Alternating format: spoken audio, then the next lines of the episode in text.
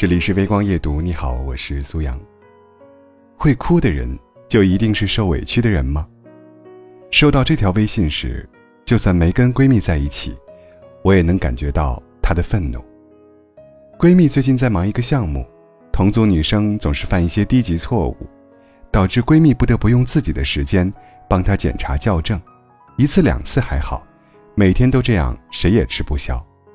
毕竟大家都有自己的工作要忙。闺蜜去找她沟通。说自己有很多事要忙，不能每天这样帮她，提醒她仔细一点。结果话没说两句，那个女孩就哭了起来。之后，不管闺蜜再说什么，她就只管哭。同事们见状，也不问缘由，都劝闺蜜让着对方点儿，还说：“她都哭了，你就去道个歉吧，毕竟大家低头不见抬头见的。”最让闺蜜生气的就是那句。她都哭了，你就去道个歉吧。她实在想不明白，都二零二一年了，这种弱者有理的说法，为什么还会发生在自己身上？想一想，生活中类似令人委屈万分的道德绑架，真的是挺常见的。我想起高三那年，班里有一个女生讨论我的隐私，还发起投票在班里传看，结果。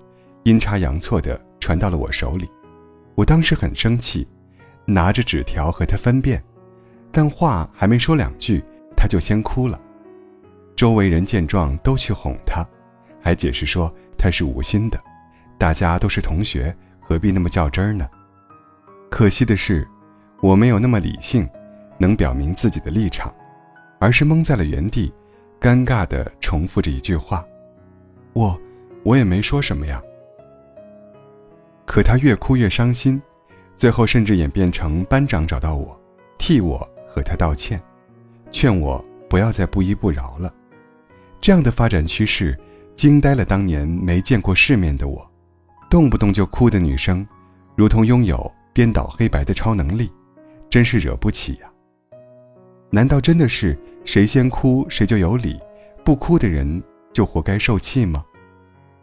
这些年。大家一定也遇到过类似的事情，明摆着是对方的错，我们只是在据理力争，合理维护自己的权益，但对方只要给个示弱，挤几滴眼泪，就搞得好像我们在欺负人一样。家里年纪小的弟弟妹妹摔坏了你的东西，你说两句，他就满地打滚，大人们就来当和事佬，告诉你不要跟孩子计较，成熟点儿大度点外卖员送餐迟到，态度不好，你阐述事情经过，点了差评，但没人理会当时发生了什么，直接给你扣上没有同情心、咄咄逼人的罪名。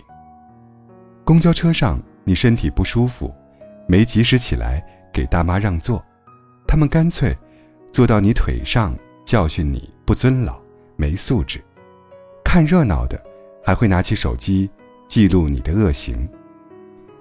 之前网上有人讲述了自己遭遇的大无语事件：停在路边已经熄火的车被一辆三轮车给撞了，交警判定三轮车全责，结果三轮车不想赔偿，冲过来就开始指责他违停。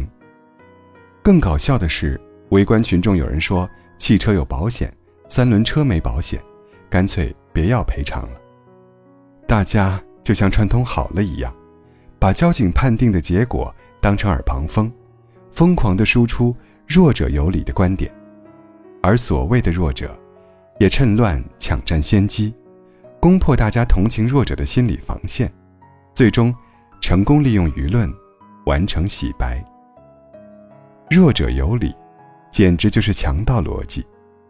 坦白地说，我也觉得世界需要支持爱和善良，但我的爱，也不是廉价品。我的善良也并非取之不尽、用之不竭。真正的弱者需要的不是同情，而是支持；不是纵容，而是帮助。任何人都不是铁石心肠，碰上确实有困难的人，谁都不会吝啬自己的友善。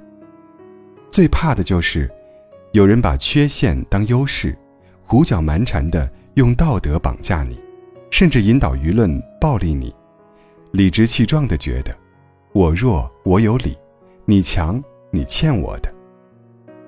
如果依靠哭一鼻子就能达到目的，那公平两个字就会变成摆设。先哭的一定有冤情，小孩子不用为错误买单，岁数小的会欺负年纪大的，辛苦的行业允许犯错，不由分说。不辨是非的向弱者倾斜，其实是一种伪善。想起罗翔老师的一句话，他说：“永远要对自己的偏见、伪善和盲目保持警惕。我不爱哭，不代表我没有委屈；我懂事，不代表我能承受一切；我忍让，不代表我不需要正义。”希望每一个懂事、不爱哭的人，也一样能有人保护。